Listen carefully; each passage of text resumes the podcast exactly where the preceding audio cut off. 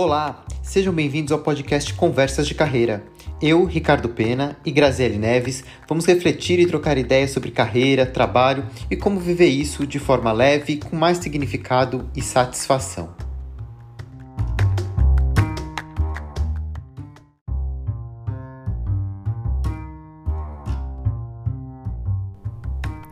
A comunicação é uma habilidade fundamental em um mundo onde a troca de informações é constante e até excessiva, sabermos nos comunicar com assertividade, transparência e empatia é um fator chave para expressar nossas ideias e necessidades, estabelecer parcerias e fortalecer relações. Nesse episódio, vamos conversar sobre como ter uma comunicação mais eficaz e construir resultados e relações mais consistentes, transparentes e duradouras.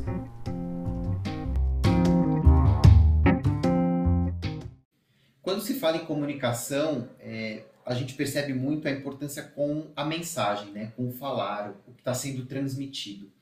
E comunicação ela não é só sobre o falar, é sobre o escutar também. Né? É importante a gente abrir os ouvidos, ter uma escutativa para perceber uh, como essa comunicação se, se coloca. E um outro ponto também, né, que eu acho interessante quando a gente fala sobre, sobre comunicação, é a responsabilidade, né? Muitas vezes a gente entrega uma mensagem, só que esquece de olhar como o outro recebeu essa, essa comunicação. Então a comunicação ela vai muito além do só se expressar. Ela é uma cadeia, né? Super complexa e longa que vai desde o momento que você formula uma mensagem até o passo onde a pessoa vai receber essa mensagem vai interpretar essa, essa mensagem. Então vai muito além do só transmitir, né? Então, muitas vezes a gente vê em cursos, em textos que falam sobre comunicação, as pessoas se atêm ali a uma boa oratória, a forma de você transmitir uma ideia, mas vai muito além disso, né?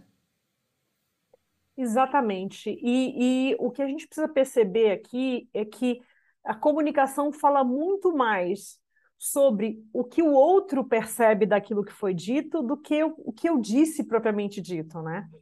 E aí é engraçado quando a gente, é, é, por exemplo, pergunta para pessoas dentro de uma sala, e essas pessoas podem estar dispostas em pontos diferentes de uma sala, e a gente colocar uma cadeira no meio, por exemplo, e perguntar para as pessoas o que, é que elas estão vendo, né?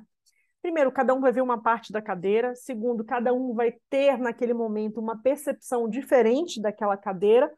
Para alguns, talvez, cadeira significa até uma outra coisa. Por isso que é super importante a gente entender que comunicação é complexa e é um dos é, maiores desafios que a gente tem aqui, é, e principalmente dentro das organizações. Se a gente for parar para pensar, e, e, cruzando isso com um pouco de liderança, que é um dos temas que a gente tem falado bastante esse mês, eu diria que é um dos maiores desafios dos líderes atuais é como estabelecer uma comunicação que seja eficiente, assertiva e clara.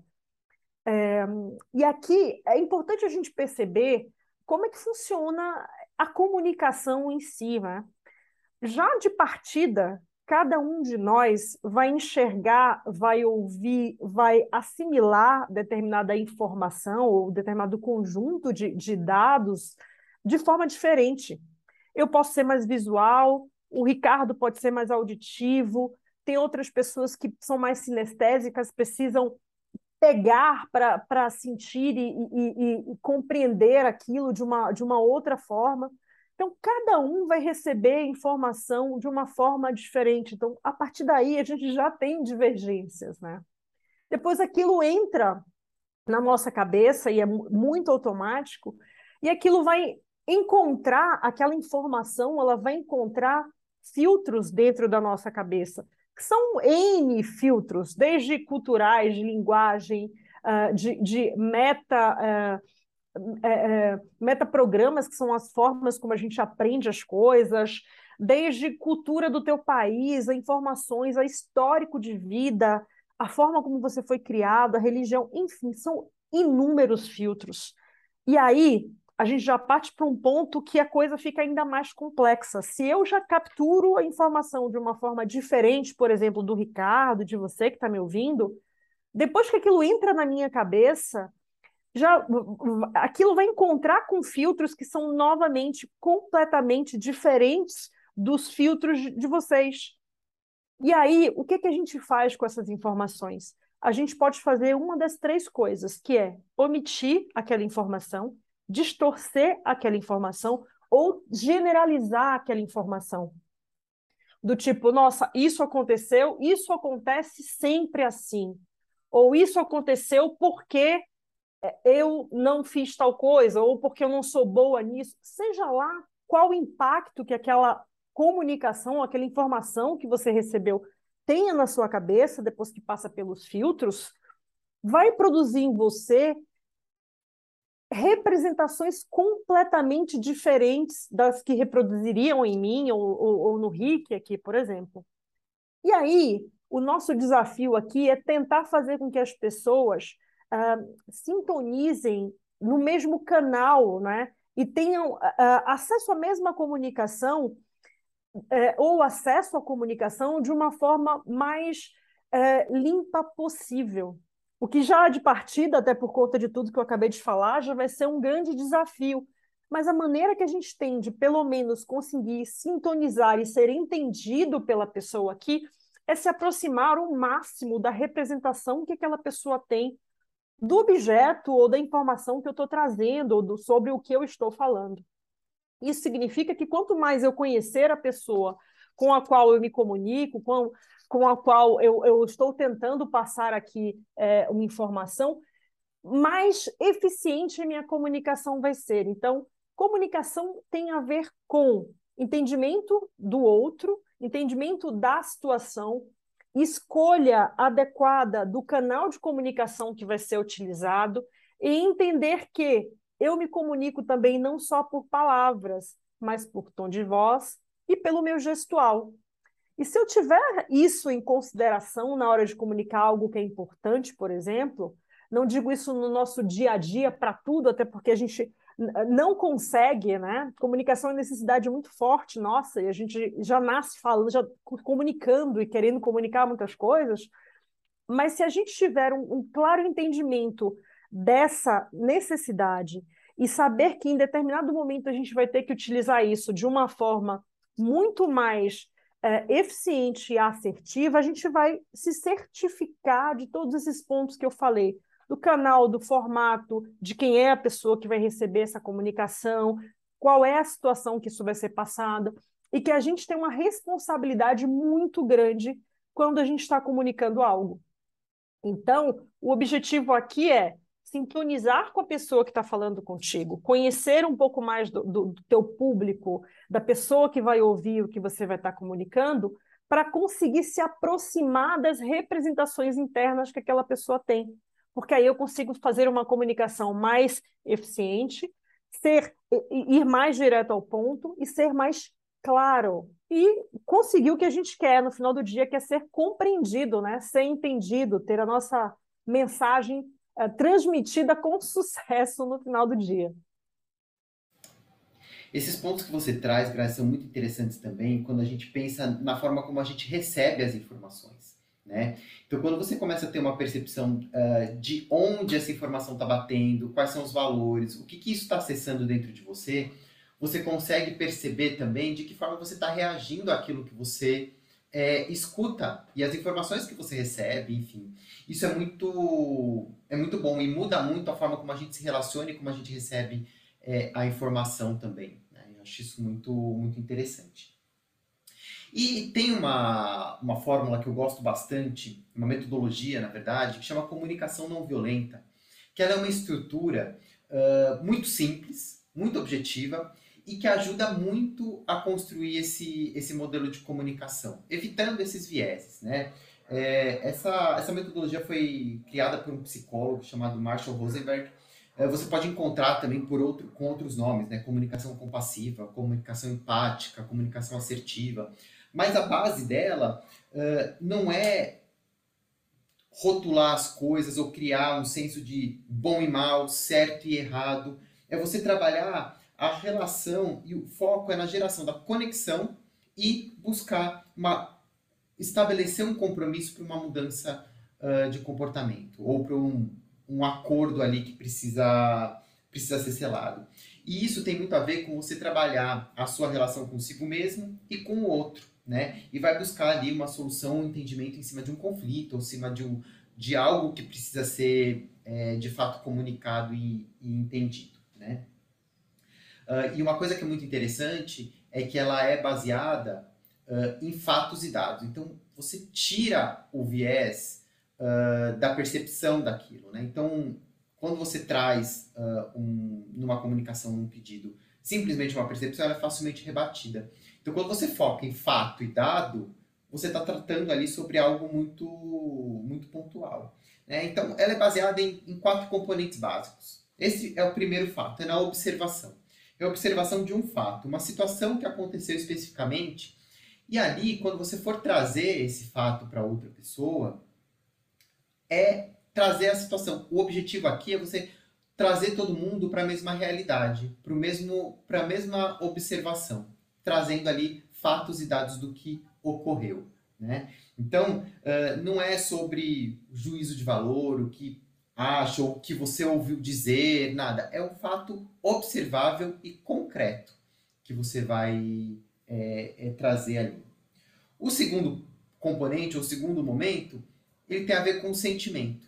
O que, que aquele fato gerou a partir dele? O que, que aquela ação, o que aquela atitude que aquela pessoa tomou gerou em você e rebateu em você. Então isso você vai expressar através de um sentimento, né? Como você se sentiu com que aquilo aconteceu.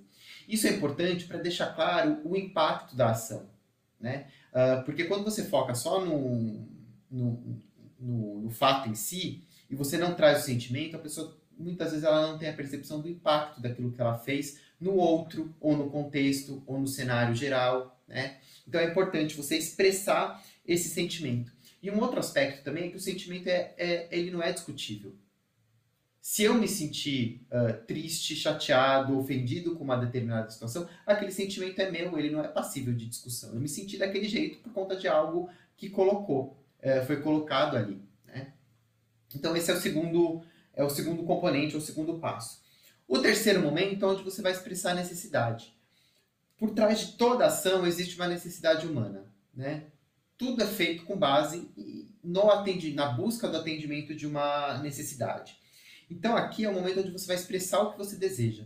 O que, que você gostaria de ter? Qual é o comportamento esperado ou ação esperada naquela situação para evitar que aquele sentimento ou que aquela consequência é, aconteça.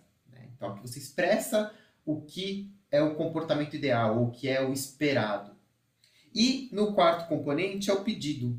É onde você vai buscar o compromisso daquela outra pessoa para que aquela situação não se repita e ela não aconteça novamente. E aqui é importante ser muito claro e muito específico em relação ao que, que vai é, ser feito para atender aquela necessidade ou para reverter aquela, aquela situação. É onde as, acontece um alinhamento de expectativas e se tem um acordo final. Né? E aqui é muito interessante uh, também provocar ou trazer para que aquilo também parta da outra pessoa. Para que você uma, uma forma de você obter esse compromisso é perguntar, tá, o que, que você pode fazer, ou o que, que você pode se comprometer para que isso não aconteça mais, né? para que essa situação não se repita. E a partir dali se sela um acordo e a pessoa sabe o que, que ela precisa fazer para que aquele problema ele não, não aconteça. Eu vou dar um, um exemplo simples aqui, corriqueiro. Você tem uma pessoa, uh, trazer para o ambiente de trabalho. Você tem uma pessoa na sua, na sua equipe que sempre chega atrasada, né? Você já contou, já deu feedback e uh, essa pessoa continua chegando atrasada. E isso está gerando uma série de impactos, né? E aí você vai observar, né? Olha, fulano, tal dia, tal hora, em tal mês, foram três vezes seguidas, você chegou atrasado nesse dia e, e, nesse, nesse outro dia. É um fato, a pessoa não tem como discutir, não, cheguei atrasada, ela chegou atrasada. Né? Não, não abre espaço para discussão. E aí você traz o sentimento.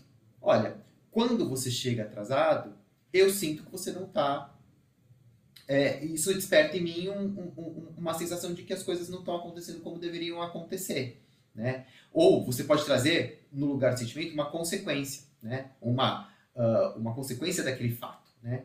Gerou um sentimento e gerou uma consequência. Olha, toda vez que você chega atrasado, impacta na operação, porque a gente não consegue abrir a loja no momento certo, uh, a reunião não começa no momento certo, isso gera atrasos e a gente acaba estendendo. Isso não uh, é bom. E o sentimento que eu tenho é que eu estou sendo desrespeitado, porque eu estava aqui no horário e você não chegou. Legal, qual é a necessidade? Então, eu preciso que você comece a chegar no horário esperado. Né? Então, você colocou ali o fato, chegar atrasado durante três, três dias. O sentimento é que você não se sente respeitado e a consequência é que impacta a operação do negócio, do projeto, o andamento da reunião, o que quer que seja. E a necessidade é que aquela pessoa passe a chegar no horário. Né? E aí você pode perguntar para ela, tá, o que, que você pode fazer para que você chegue a partir de agora no horário? De que forma eu posso contribuir para que você passe a chegar no horário? Né? Então, você obtém um compromisso daquela pessoa de quais ações ela vai tomar a partir daquele momento para que ela comece a chegar no horário. Então, a partir daí, você começa a criar um ciclo que ele não gera desgaste, porque você não está falando, não está julgando, está falando que a pessoa é preguiçosa, que ela deveria acordar mais cedo, uh, você não está falando que a pessoa não está levando o trabalho dela a sério, isso tudo é juízo de valor. Você está tornando um fato. Ela chega atrasada, e ela não pode mais continuar chegando atrasada, porque isso gera uma série de, de problemas. Então isso também faz com que as relações elas sejam muito mais transparentes, muito mais diretas uh, e mais construtivas também. Né? Então eu acho que esse, esse passo a passo ajuda muito uh, nesse processo de comunicação. E ele serve para a vida, ele serve para qualquer coisa que você queira comunicar. Seja em casa, seja no trabalho, seja qualquer necessidade ou qualquer situação que você uh, gostaria de fazer um pedido ou obter uma, uma mudança de comportamento ou um resultado diferente das ações. Isso é, é, a comunicação não violenta é ótima, Rick. Eu geralmente uso muito, como você mesmo falou, na minha vida.